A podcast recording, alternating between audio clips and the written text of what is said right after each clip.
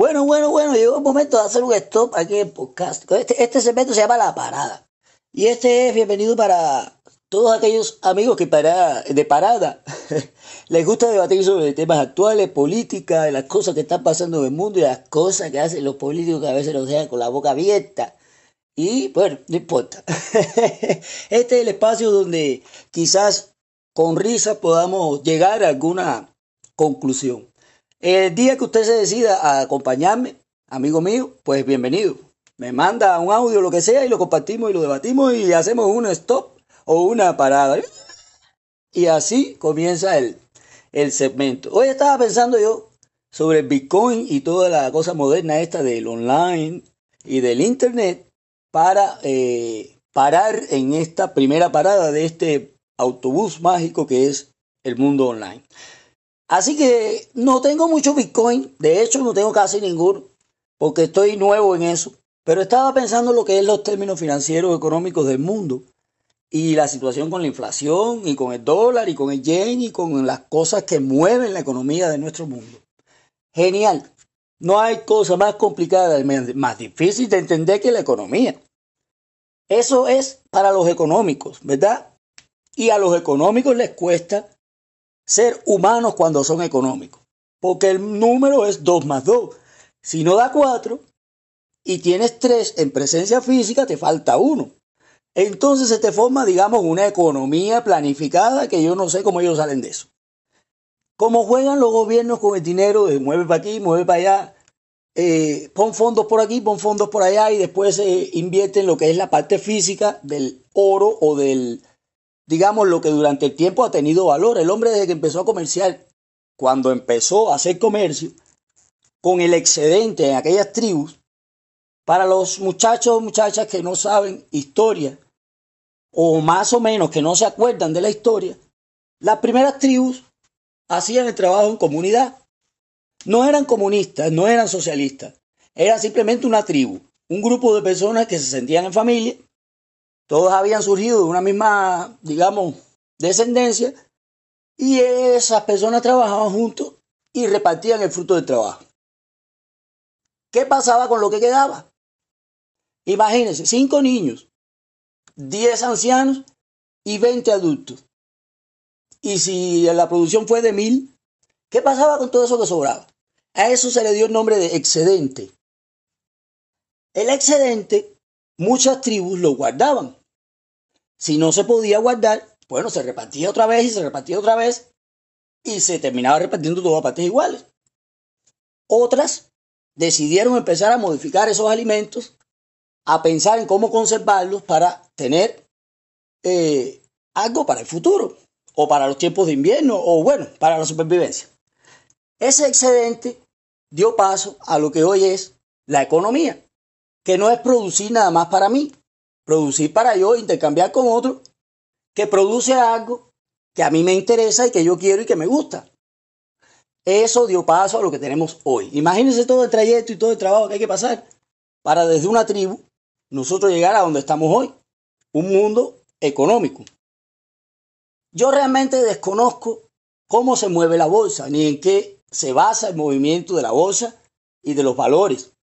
Entiendo por valor aquello que tiene soporte.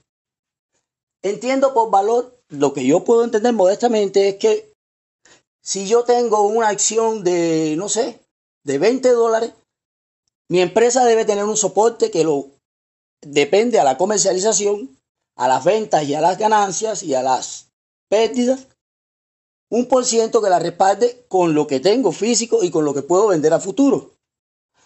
Eso entiendo. Pero para no complicarnos en temas inteligentes, porque esto no es un podcast en el que yo pretendo enseñar a personas inteligentes. Inteligentes somos todos y yo quiero que te cambiemos. Eso es lo que quiero. Este es mi excedente. Me sobra voz, me sobra tiempo y talento y manana y corazón, como se dice en Cuba. Y lo que quiero es compartirlo. Bueno, partiendo de aquí, estaba en el Bitcoin y digo, bueno, esto de la inflación y de las cosas que funcionan en la política son de la política.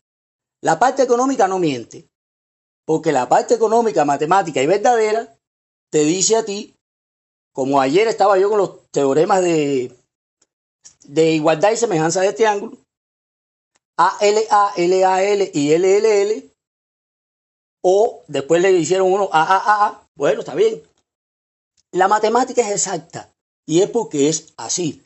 Usted calcula 2 más 2 y es 4. Después vienen los filósofos y te dicen, sí, sí, pero 4 es un número que es un componente y es uno solo, entonces también es uno. Pero ya eso es un análisis menos matemático, más filosófico. Ahí los matemáticos y los filósofos establecen la primera frontera. Bueno, en la matemática es 4. En tu filosofía, donde cabe la fantasía y todo lo que tú practicas, es también uno y es también 4 y tienes nuestro apoyo. Porque al final el 4 salió de allí, de la filosofía primera. Eso es en paz, el entendimiento entre ambas ramas. La economía funciona con acuerdos también. Quizás no pude traer mucho petróleo este año, dice algún país por ahí. Pero el año que viene tengo un gran recurso, tengo un gran... y da unas explicaciones que, bueno, son convincentes y entonces los países negocian. Esto del Bitcoin y el online se ha vuelto un poco, para mí, en cuestión. Porque yo me pongo a pensar, una cosa tan fácil de entender como es el mundo online, ¿por qué es tan difícil de comprender cuando yo lo llevo a mi razón, estoy hablando en particular yo, a la parte del Bitcoin? Espero no tener que ver 30 documentales del cómo funciona el Bitcoin porque sería estudiar Bitcoin, para eso me meto a, a económico o a gente de esta de valores. Respetables también porque no es fácil estar detrás de los números todo el día. Ahora, yo digo, si el dólar, que es la economía hoy por hoy, que mueve el mundo junto al yen, la, la libra esterlina y todo esto que conocemos, ¿por qué no hay un cheque? Si al final el cheque es, digamos, el cheque a nivel de la historia ha sido el que más dinero tiene. Porque en un cheque cabe cualquier cantidad de dólares. En este país de libertad, en este país donde hay gente rica de verdad, pienso yo, no conozco a ninguno. Si usted conoce a alguno, presénteme, ¿no? Por favor. Pero donde hay gente rica de verdad, no les cuesta decir, toma un cheque. Y en ese cheque me a ir, no sé cuántos millones de dólares. Y se hace una transacción en un banco cualquiera y se pasa el dinero en 10 minutos. Bueno, wow, uno como pobre dice, wow, Ave María, ¿quién pudiera? Bueno, la gente rica puede. Y no es, no es el mero hecho de que esté uno mirando el dinero ajeno ni nada, sino simplemente es así, se mueve el mundo así. Si un Bitcoin hoy está en 23 mil dólares, digo, wow. Y la parte física de ese Bitcoin, ¿cuánto representa realmente en lo físico el Bitcoin? ¿Cuándo van a aterrizar el Bitcoin a la humanidad? Sí, se mueve a nivel de mercado, a nivel de valor, pero ¿dónde está el valor del valor? La parte física. Porque fíjese, para no enredar, nosotros llegamos al online. ¿Por qué el online no va a llegar a nosotros? Si nosotros hicimos el online, si nosotros hicimos la red, si nosotros hicimos el internet, ¿por qué hay cosas que no pueden llegar a nosotros? Es una simple curiosidad porque mañana puede ser un hueco existencial en la economía y crear una crisis mundial. Si el Bitcoin no tiene base, y la base de Bitcoin es el petróleo, o es Nasdaq, o es eh, cualquier otra empresa grande, entonces no es Bitcoin el nombre, es la empresa que está atrás. Y mañana Bitcoin le puede decir a la empresa, no, no, no, no, no, yo soy Bitcoin. Yo no tengo nada que ver contigo, yo me basé en tu valor. Pero yo no tengo nada que ver contigo. Porque yo también opero con la otra y con la otra y con la televisión y con esto y con lo otro. Y al final te dejan en banda tu compañía. No es poner en guerra a las personas, es poner a pensar a las personas. Porque esos mismos grandes que hicieron ese Bitcoin, que no es fácil de hacer, la criptomoneda, son los grandes que hicieron la economía también. Y quizás lo que ha faltado es buscar realmente el apoyo, digo yo, material, de lo que es una moneda que no existe. Fíjese qué linda la fantasía. No existe físico, existe online. Qué lindo. ¿Y la parte física? Por ejemplo, que yo pueda ir con un cheque a una tienda y que me garantice el Bitcoin también. Si el Bitcoin está en mi teléfono y yo lo puedo comprar con mi teléfono, ¿por qué no llevar un cheque que diga esto también puede comprar Bitcoin con un cheque? El dólar se me ha quedado atrás. tiene que haber, para mí, si yo fuera capitalista y yo fuera, digamos, rico, yo dijera, no, imprímeme un dólar para mí nada más que diga Bitcoin. Porque el dólar es el dólar y el dólar lleva 3.000 años en este país. Mañana no puede morir el dólar y salir el Bitcoin. Y hacerlo todo online las personas porque al final hay que caminar, hay que correr, hay que sudar y hay que bañarse con agua. Cuando lleguemos allá, más allá, que todo sea online, que no haga falta agua, ni recursos naturales, ni cosas que palpar y tocar, entonces será todo Bitcoin. Le dirán a la señora que se murieron, oiga, ¿y usted por qué trae dólares y aquí todo online? No, no hace falta, cariño. Ya, ya el, de, ¿cómo es? que se llama en la mitología? Que el, el, remero que llevaba a las personas por un centavo ya no, eh, tiene un celular, una tablet y le dice, usted la señora, firme aquí, ponga su huella y déjeme ver el rostro y abra su Facebook online en Bitcoin y cosas así. Y sí, uno se ríe porque da risa. Imagínate un paraíso moderno y que te espere San Pedro con una tablet y te diga bienvenido. No se preocupe, pase por el escáner de huella, después pase por allí. Allí tiene su perfil, allí puede abrir Instagram. La zona eh, Tinder es para allá y Grindr es al final. Por ejemplo, me, me interesa hablar la parte seria también. La parte física del Bitcoin es interesante. Porque entonces está salta, salta, salta, salta, salta, como aquella canción, salta, salta, salta, salta, salta, sin parar. Es bueno, pero es bueno para el online. Y amigo Bitcoin, si estás por ahí, afiánzate a algo más, digo yo, mi consejo, algo más real. Porque mañana te pueden jugar la mundial también. Todo el mundo se va, se queda con su empresa física y tú sigues dando saltos, saltos, saltos buscando la flor. O es petróleo, o es agua, o es gasolina. O es lo que sea que sea. Y parece loco entender la parte de esta online, pero es muy sencillo. Tan sencillo que yo todavía no logro comprender bien cómo funciona el mundo de Bitcoin. Eh, voy a aprender, voy a estudiar, me comprometo a, ver lo que pueda de, de esta parte online. Yo no soy muy de matemática ni de números, pero sí me gusta. Y una vez que lo aprenda y calcule, como usted también lo puede hacer, pues podrá entender, igual que yo, un poquito más la parte numérica. Mientras no se estrese, porque de todos modos un Bitcoin son como 23 mil dólares. Y si sube o baja, como dice, tengo una bolita que me sube y me baja, hay como sube, hay como baja, usted gana o pierde. Mientras llega esa apuesta a mi cabeza y a su vida y a mi vida, mientras vamos con lo físico y el dinerito en la mano o en el banco, con la tarjeta como siempre. Porque de todos modos, por muy rápida que vaya la tecnología, uno tiene que tener presencia. Yo me enojo con mi celular muchas veces porque no me conoce. Mi celular me toma la huella, mi celular me mira a los ojos, ve que soy yo y me pide contraseñas cada minuto, cada momento para cada cosa. Y soy yo el que lo opera. Entonces, ¿cómo uno puede generar confianza en algo que no confía en ti y que todo el tiempo te dice cerrado? Ponga otra vez la contraseña. Inténtelo de nuevo. Llame a las 11.000 virgen y después inténtelo otra vez. Eso es confianza.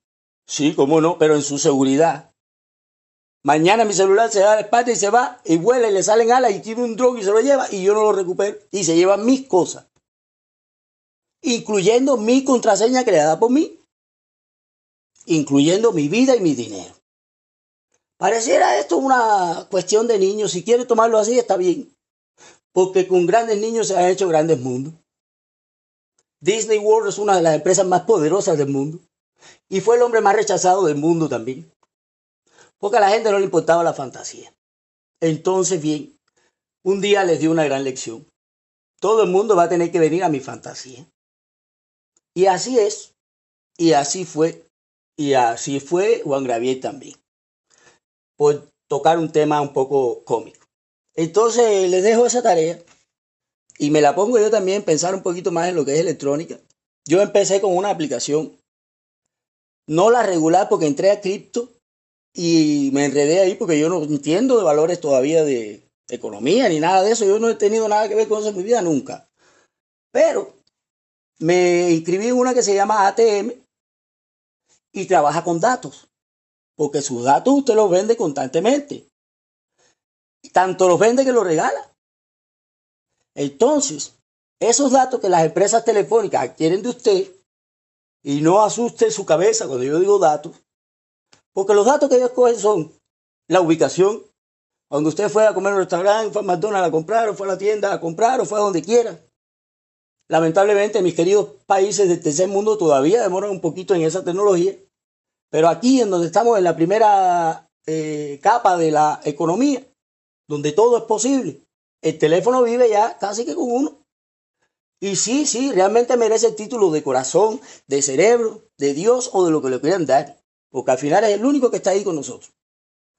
Agarra nuestros tirones contra la pared, agarra nuestra soberbia, agarra nuestros enojos, agarra nuestra vida, nuestra privacidad, se baña con nosotros, hace caca con nosotros, come con nosotros y usted a veces maltrata el teléfono sin darse cuenta.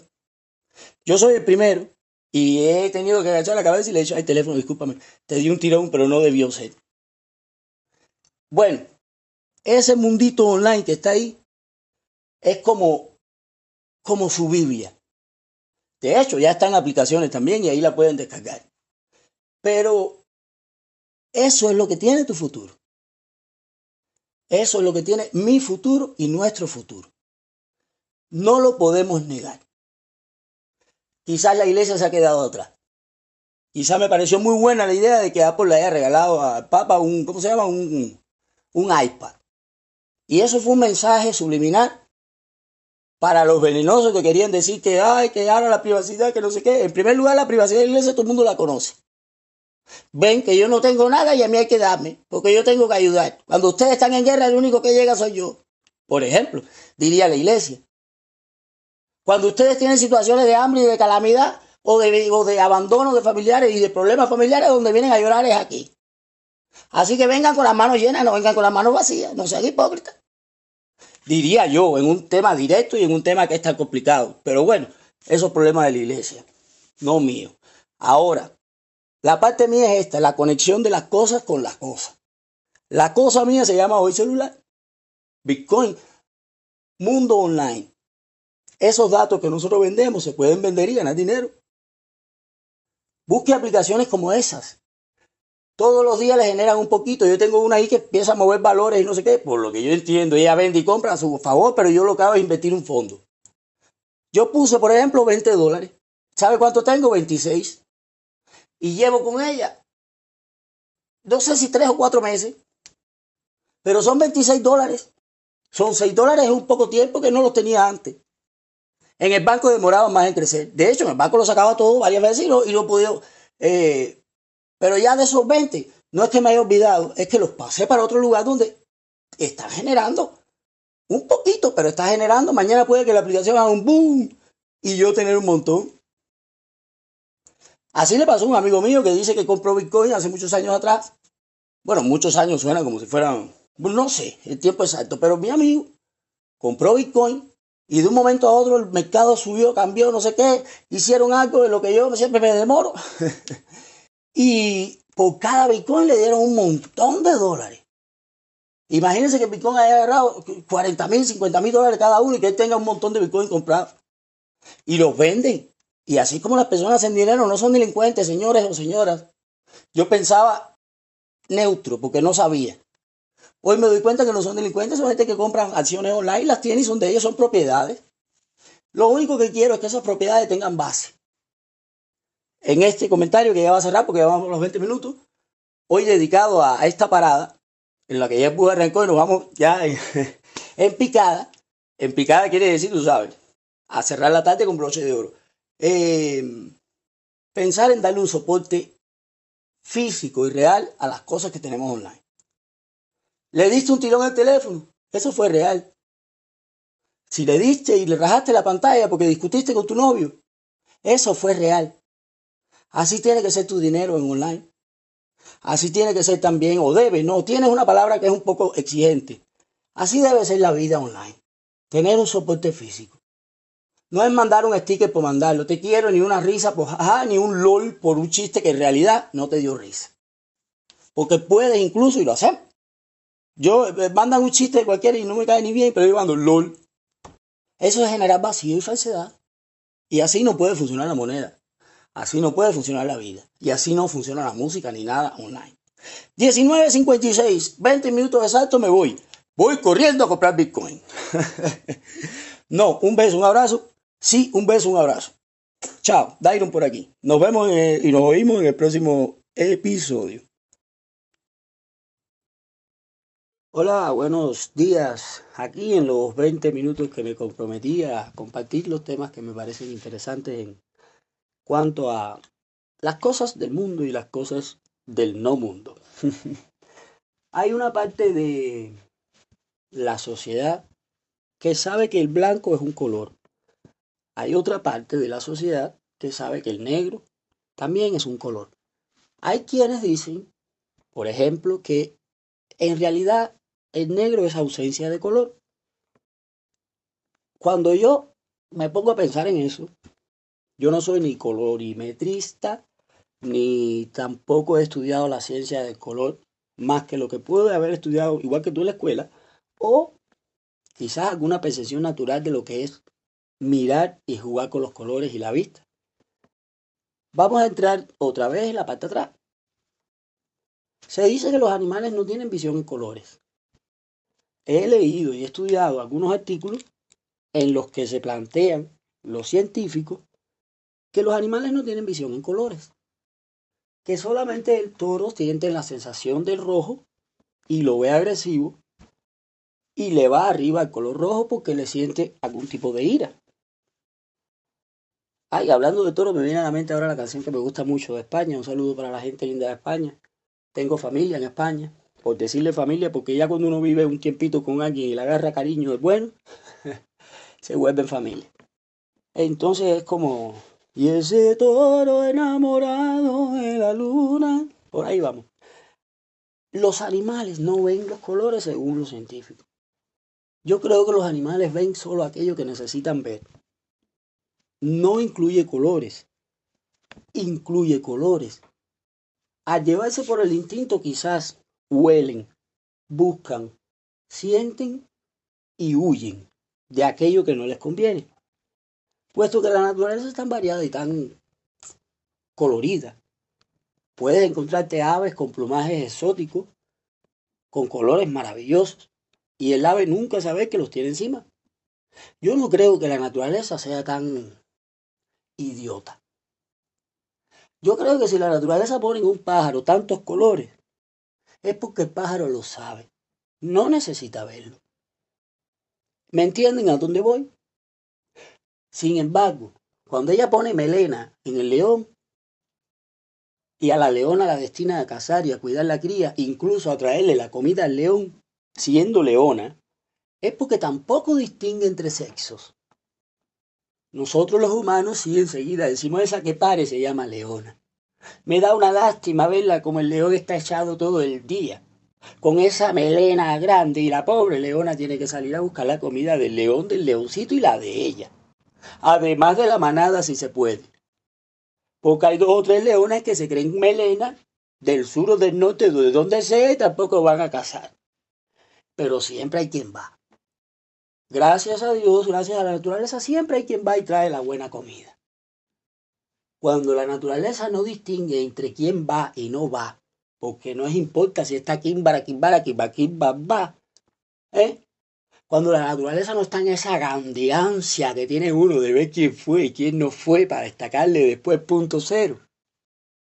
Cuando la naturaleza no hace eso, uno se da cuenta de la caca que es uno al lado de la naturaleza. Hablando aquí entre nos.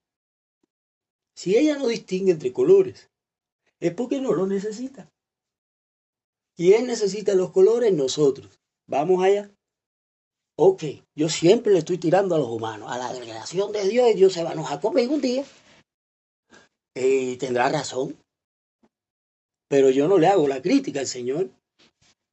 Yo me hago la crítica a mí, a mis adentros, que son los que se conmueven con los colores cuando ven películas, se enojan con el día cuando llueve y hacen las cosas que tienen que hacer dentro de mí. Cuán máquina perfecta, incluso dentro de la creación. Cuando el Señor hizo los animales, yo pienso y siento, yo no soy religioso de práctica, yo soy religioso de vocación o de sentir, o de tener la fe de nacimiento, pero no soy practicante de ningún tipo de religión. Con la que más me aventuré fue con la yoruba, Y cuando vi sacrificios de animales me eché para atrás y dije, no, no me gusta sacrificar los animales. Ningún santo tiene esa potestad para mí. Si el santo quiere ir a comer, el santo busca. Pero el santo no recibe eso. Que usted da el sacrificio, esa es mi manera de pensar. Porque esa sangre que cae en esa piedra cae en una piedra, no cae en un santo. Y los santos los hemos asociado igual a los colores. Si mañana Ochun se levanta, por ejemplo, y dice, ¿a quién le dijo a ustedes que yo era solamente el amarillo? Ahora porque yo soy el amarillo, yo no puedo ir a ver al mapa, ni puedo ir a ver al rojo, porque me van a hablar, me van a ver o me van a... Señores, esa es la parte humana de la santería. Y hasta que no entendamos que eso son asociaciones voluntarias de la religión, no de la imposición. El tema gay es otra cosa también, porque igual hablé del censo y de la melena con los leones por lo mismo. Aquellas religiones que no quieren gay, o que no quieren lesbianas, o que no quieren niños sin condición, o whatever, son religiones que ponen condiciones porque son religiones diferentes. Pero la base del mundo y la base del ecosistema y la base de la aceptación universal es todo con todo y nada con nada. Obviamente yo empecé con esto hoy y estaba hablando del negro y del blanco. No son los colores fundamentales según la teoría. Según algunos estudiosos del tema que saben más que yo de eso y tendrán sus argumentos, dicen que el negro es ausencia de color. No se equivocan. Pero en la oscuridad lo que usted tiene es ausencia de luz. En la oscuridad lo que usted tiene es visión cero reducida en una distancia corta en la que no recibe luz en los ojos y no hay proyección. Si tenemos un proyector de los antiguos, lo conectamos a la corriente, recibe energía, proyecta luz hacia la pared, es la pared la que tiene los ojos. El proyector viene siendo el cerebro. Y nosotros estamos metidos dentro del cerebro viendo la película que está viendo el proyector en su pared con sus ojos, en el más allá de la pared. No pensamos en eso. Siempre pensamos en que la vida está del lado acá, que todo lo que hay es mío, que esto me pertenece y no le doy chance a nadie a meterse dentro de la pantalla y mirar al lado allá. Detrás de la pantalla. Cuando vamos detrás de la pantalla pensamos en el chisme de fulano con fulano, de mengano con mengano, la sensación que da enterarse de la vida ajena.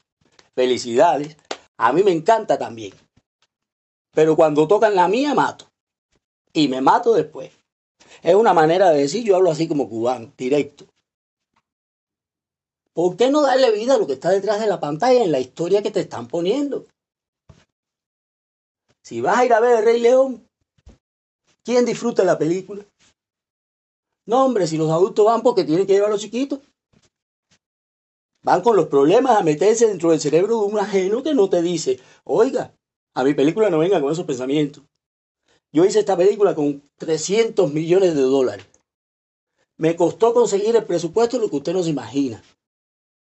Mañana sacan una nueva versión y me destrozan la mía, pero eso es mañana. Hoy, esta película costó 300 millones de dólares. Entonces va a venir uno de mis células neuronas a sentarse a ponerme problemas en mi pantalla. Yo como película estoy protegida bajo todo lo que hay. Si la creación humana es perfecta, la de Dios también lo es y así todo funciona bien. Dios hace así, pone una pantalla bien grandota, disfruten en familia. Un pensamiento negativo contra 300 niños que viven la fantasía de la película es nada. Es una célula cancerígena que el cuerpo solo hace uh, y la elimina. Tus problemas en el trabajo me interesaron un carajo, le dice el el crédito cuando se va. Puesto que tuve 300 niños en el salón que me dieron mis millones de vueltas. ¿Entendió, amigo, que va al cine? El cine es un núcleo, es un gran cerebro, es un servidor. Ahora, en la casa usted tiene un núcleo pequeño. Tiene otro cine que se llama televisión. Si estás solito tú de sofá, te las vas a tener que ver negras porque detrás del anuncio viene otra vez la novela. Y el anuncio te saca y te compra y te vende. La novela te sigue vendiendo una historia. Pero ya haces el día a día. Si disfrutas la película porque la compras en Hulu, no sé qué, en tu televisor, depende de ti Y ya eso es una relación personal. Vamos a la vida. Eso que tú ves en la pantalla, que tú piensas que vives, vive. Ese actor, actriz que hoy recibe una ofensa y mañana una felicitación, también tiene vida. Ahí en la película no es, por ejemplo, Simba. Ahí en la película el problema es la voz que hizo Simba. Que no tiene problema, que la hizo maravillosa. Mis felicitaciones en el caso si un día lo llego a conocer. Me refiero a los que no son animados. Por ejemplo, es que no quiero caer en nombres personales. Si yo soy un actor de una película y yo hago mi protagónico y me lo premian con Oscar y con no sé qué, ah, recibo todo el galardón. ¿Mi personaje qué? Entonces me paro en un teatro a decirle a todo el mundo, gracias a Dios. Y Dios mirando desde arriba y diciendo, ay Dios mío. Gracias a fulano, al director, a Mengano, no lo puede dejar de decir. Porque gracias a ellos tú estás ahí. Sí, sí, sí, hey, hey. Y sale el personaje dentro de la película que no lo dejan salir porque no hay contacto. Y este cabrón que me interpretó a mí, nunca, yo creo que nunca he escuchado a un actor diciendo gracias a Jack, gracias a Smell, gracias a John Smith, gracias a Pocahontas. Gracias, te amo, por ejemplo. Son los que le dan la vida a lo que hicieron. Ahí la visión del actor no está muy en acorde a la película. Vamos de nuevo a los colores para que no me saquen de los créditos. Yo soy el que ve los créditos, lo que nadie ve. Se acabó la película y todo el mundo se va porque están apurados. Ey, se tienen que ir. No se vayan a quedar ahí hasta el último. Pero quien se queda es especial. La película seguro piensa cuando se acaba. Este se quedó hasta el final y hasta el último de mis nombres me agarró sospechoso, o jugar un poco con la comedia. Ese hombre me ama, se mete todos los créditos de todas las cosas que ve. Debe ser un pobre ausente de crédito que no lo ponen en ningún lado. Y está buscando su nombre. Será el editor de la película. Será el tramoya. Será el extra que nadie le pagó. Será el que ayudó y llevó un día un almuerzo de delivery para la producción entera de la película y ese es el cuento de su vida. Fui, entregué un delivery y estaban filmando el Rey León. Si vieras qué contento me puse. Y esa es su historia de amor. Él fue, se la entregó al cine, porque a esa hora era el primero en el cine, porque a esa hora estaba mejor vestido que el cine completo. Y a esa hora, como fue un día el almuerzo, tuvo la visión y la película completa para él. Más que los 300 niños. Esas son las historias de amor que las películas aguantan. Dentro de esa oscuridad que es una sala de cine, el cine le regala a quien siente amor lo que es, que es el mensaje principal. No me voy a olvidar de hablar de la luz y de la sombra, pero es necesario hacer algunos, algunas paradas. Bien, en lo blanco, en lo blanco y en lo negro. Mira que nosotros asociamos a veces el color de la piel a lo que no va. Abra la piel con un bisturí, tenga cuidado, porque usted no es cirujano. Y va a darse cuenta de su color de, piel. Porque dije lo de la película para meternos dentro de una pantalla. Su pantalla es su piel y también es su talla. Y también es su pan del día a día. ¿Cuánto mide usted? Eso es lo que tiene de piel le guste o no. Es más importante por tener más piel. que va? Si con los años, mientras más arruga, peor. A quien le interesa el tema, con los años, mientras más arrugas, mejor. No a la imagen de los ojos que son como el proyector. Del cerebro que te dice, no vas a volver a coger un joven nunca más. Pero bueno, hay quien se adapta porque parecen metros de cultura y esas caras. Pero son gente así. Entonces, ¿dónde está la real oscuridad? No está dentro de nosotros y por eso Dios conmigo no se enoja. Porque yo soy sincero, pero más cuando siento que cuando me expreso. Cuando me expreso, suelo generar paletas de colores. Y desde aquí yo proyecto, por ejemplo, en mi pantalla, un rojo como este vino que tiene la madera de aquí del cuarto. Un rojo vino, un rojo teja muy lindo. El resto no está pintado. El resto es la textura original de la madera. Si ustedes ven el color madera y cuando hacen los cartones de bagazo y de pladur, las texturas y las figuras que se forman son cosas hermosas. Yo digo, no se puede vivir rústico, porque estas mismas casas que tienen una textura abajo, como la sangre nuestra, los huesos y los músculos, que son bellos, anatómicamente, por dentro nosotros somos perfectos. Ellos saben que están aquí, pero esta es mi textura. Yo aplico el color encima de la piel que quiero y esa es mi casita. ¡Wow! ¿Entiende? ¿Eso qué quiere decir? Que usted vio cómo se hizo su casa. Que usted disfrutó el proceso. ¿Qué pasa si usted la compra hecha? Nada.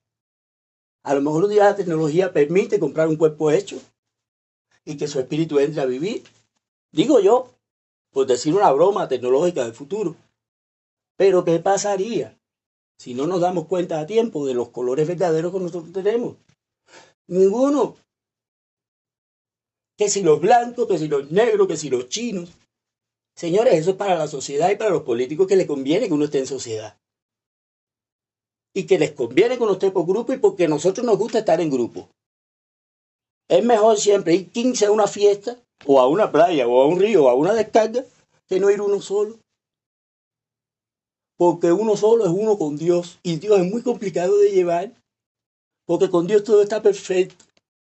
Y si no estás a la par de él, te vuelve semejante. Y si no, te vuelve un escoria. Y si no, te saca para afuera.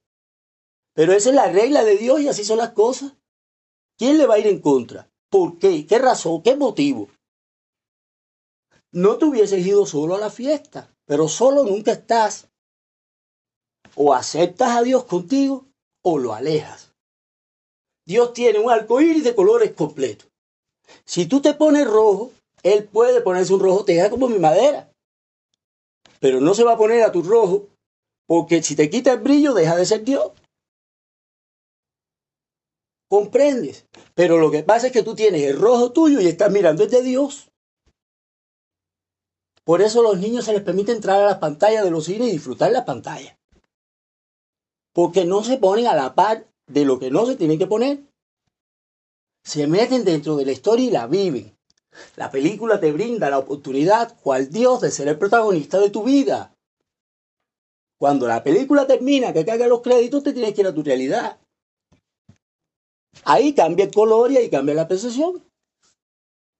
Este espacio de luz que disfrutaste se llamó película. Ahora vas y le cuentas a todos tus amigos en la escuela lo que viste. Fue sensacional, compartiste tiempo con tu familia, no cuentas nada de eso. Lo que más cuentas es lo que viviste en realidad y se llama la sinopsis de la película.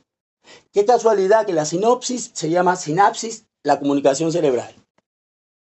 Ese impulso eléctrico que sale y que pasa por el axón, por el nódulo de Rambier, por la mielina, por todos los procesos que nosotros sabemos del cerebro, se llama y se sinapsis. Caramba, el resumen de una película se llama sinopsis. Entonces, ese impulso eléctrico es lo que tú realmente llevas a contarle a tus fans, a contarle a tus seguidores y a contarle a tu familia o a los amigos con los que te reúnes el fin de semana y les dice, mira que fui cine y vi una película. No hay mejor publicidad que esa. Porque quien te la cuenta vivió la historia. Quien recibe y te cree, la vivió. ¿Qué pasa con los comerciales? Otro día hablamos de eso. Que los comerciales son gente que reciben dinero por hacer las cosas. No hay diferencia con los actrices y con los actores. Es una historia más corta que la película. Tienen que durar 30 segundos o lo que sea que duren, pero tiene que generar una historia también. Es un modelo, no tiene experiencia, pero a lo mejor hay que dar para el comercial. Es un actor profesional, tiene experiencia en película, pero si lo meten en ese comercial te lo va a destrozar. Porque hay colores en las personas, dentro de las personas que los directores saben ver. Un productor musical te escucha un desafinado cantar y dice, ese es mi tipo. ¿Dónde está? Yo lo quiero conocer. Un serio en el arte sabe de qué cuadro criticar y de qué cuadro no tocar. Porque lo hace suyo. Porque cuando yo te vendo algo mío, también tú me das algo a cambio tuyo. Cuando te fajas con alguien dentro de tu película, y lo matas, también matas un pedazo tuyo. Tu relación no es solo contigo, tu relación es también con Dios, con el universo. Si tú mandas a Dios para carajo, puede que se vaya a Colombia y se ría de ti. Pero hay un Dios que tú mandaste para el carajo con desprecio y no va a ir a Colombia a dar petate. Ese se va a la mierda. Así, literalmente te lo digo. Estamos en 2012 y me voy a tomar el atrevimiento de cinco minutos más, puesto que es mi podcast y mi color. Y si tiene que irse, ya se puede ir. Y si se puede quedar cinco minutos más, se lo agradezco. Eh, entrando de nuevo en la luz, lo que usted no tiene en la oscuridad es visión. Nos faltaría el proyector que lo tiene en su cabeza. Digamos que es voluntario. Hagamos un experimento. Busque el lugar más oscuro de su casa. Ponga una silla. Siéntese. Y apague todas las luces. Siente miedo. Encienda las luces y váyase. Se siente normal, como si no hubiese pasado nada. Quédese un rato. Porque en la naturaleza y en la película, la mitad de la historia es la mejor parte. Hay que andar apurado. Este país anda con una corredera. Pero este país es este país. Tú puedes andar despacio aunque el país vaya matándose. Uno hace la diferencia. Dos hacen la situación. Tres crean un problema en las redes sociales. Cuatro ya el gobierno empieza a mirar. Cinco, ay, qué desastre, qué catástrofe. Por llevarlo después a las calles a los millones que son. Pongo un ejemplo. Los colores van pasando de matiz en matiz. La bandera gay, lo dije el otro día, tiene todos los colores del arco iris. Pero el arco iris es el reflejo del agua y la proyección del sol con el agua. Hay más matices y más colores. Está el color pastel, el rojo vino, el rojo teja, aunque el rojo está en la bandera. Bueno, por eso son las categorías que salen cada rato. Yo soy, eh, eh, ¿cómo es? LGBTQ. Yo ahorita pones el alfabeto de la A a la Z si quieres. Está bien, no hay nada más diverso en este mundo que yo. En mi cabeza. Yo sugerí que si iban a poner los colores, quitaran la raya. Hagan un degradado para que pasen por los tonos. Porque a lo mejor eso ayuda a la sociedad gay a entender un poquito más la diferencia entre yo cambiar de oscuro a claro y de claro a oscuro. Blanco es blanco, pero no hay nada más malo que blanco. Y los blancos van a decir, oye, no, ¿y esa gracia tuya? En el blanco todo se ve. Si hay una mancha, la vas a ver. Doña Mancha va a estar molesta de estar ahí porque ella no va ahí. ¿Quién me derramó en esta ropa? Esa mancha es tuya. Esa mancha tú solo la puedes limpiar. Acuérdate que tú estás en el blanco y que todo se ve. A la distancia todo se ve. Ese es un extremo blanco que es muy lindo para quien lo sabe llevar, el blanco. Por ejemplo, el negro, que lo asociaron así por nombre, ausencia de color. No hay nada más lindo a veces que tener una ausencia de color. Porque te permite encontrar dentro de ti donde no hay color. Yo dije rojo sangre, pero a donde no pasa la luz por la piel y sí el oxígeno por los poros. ¿Qué te hace pensar que no hay un ínfimo gramo de luz? Y que esa luz se llama oscuridad. Dentro todos somos del mismo color. ¿Quién sabe? Cierre los ojos y mire. Lo que se va a proyectar en su cabeza es lo que su cerebro quiere que usted vea, pero el cerebro es tan egoísta que a veces no para y no para y no para. Está hecho igual que las computadoras, para no parar. El día que su cerebro pare y la computación pare, el mundo se nos viene encima. ¿Comprende, amigo que me escucha? Esa es mi percepción sobre los colores y la luz. Es lindo saber que la naturaleza tiene de todo y que todo lo acepta. Así, resilientemente, ella nos acompaña, estoy en 2416, y lo que se llama Tierra, planeta, como la neta, la neta, saludo para México, la Tierra, el medio ambiente, el ecosistema nos permite a nosotros vivir en armonía y tenemos un lío armado dentro de nosotros con colores, políticas y cosas que no están, que no viven, porque nosotros le damos vida. Dele vida a aquello, ya estoy en 24, 44. Dele vida a aquello que usted necesita. Dele vida a aquello que usted lo haga feliz. Dele vida a quien no la tiene. Para que reciba un color si lo quiere, porque hay gente que quiere estar en lo oscuro. Apague la luz del que quiere oscuridad. Deje ir lo que tiene que dejarse ir. Represente el dolor de la muerte con el color que usted quiera.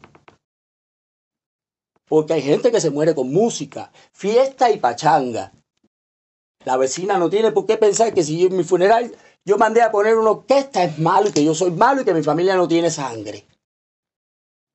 Sangre no tiene ella para no venir a la fiesta de su vecino. Entonces no me conoció, dijera yo. Ok, amablemente a mi vecina la amo, por si acaso. No vaya a ser que me tenga que sacar los colores de la cara con ella, que también de vez en cuando es bueno darse unos galletazos. Oiga, no, mira, ahí se va a formar una bronca ahora en La Habana, por ejemplo. Ay Dios. estoy bromeando. Eh, cuídese, ya estoy en 25 y dije que eran 5. Un abrazo, hasta luego. El 26 es solo para despedirnos. Haga lo que quiera. Como dice una amiga ahí, le voy a robar el lema a Ana, se pondrá brava. ¿Qué va? Si Ana es un amor de Dios. Yo tengo una foto con ella de un amigo que teníamos en común y me dijo, ¿quieres ir a la grabación del programa? Le dije, wow, eso sería fantástico. Y fui y me tiré una foto con la doctora Polo y ahí la tengo guardada. Maravilloso ser humano, un abrazo para aquí. Me vino ahora la frase porque ella es una de las más coloridas que he visto en la TV. Y vive en la Florida. No hay nada más lindo que impartir justicia. Porque no lo puede hacer cualquiera. Tiene que ser una gente que tenga un arcoíris en la cabeza, un arcoíris en los pies y un arcoíris en la vida. Para entender todas las situaciones y siempre, aunque se equivoque y pague el precio, tener una decisión la más justa posible para esos colores que vienen reclamando a veces, colores que ni les pertenecen. Por eso toco a Ana hoy en el, en el, en el podcast. El médico es diferente y las profesiones son diferentes y los artistas también. Pero los artistas se casan casi siempre con un género y un color. Después hablamos de eso. Ya, no me quiero pasar más. Como dice Ana, a ver, se movió. Sea cortés, ande con cuidado, edúquese lo más que pueda. Invite a Ana al programa y ojalá lo escuche y se haga viral. y si no, bueno, va a tener con quien hablar algún día, porque ella es una gran amiga y compañera. Un beso, un abrazo. Chao. Dairon por aquí.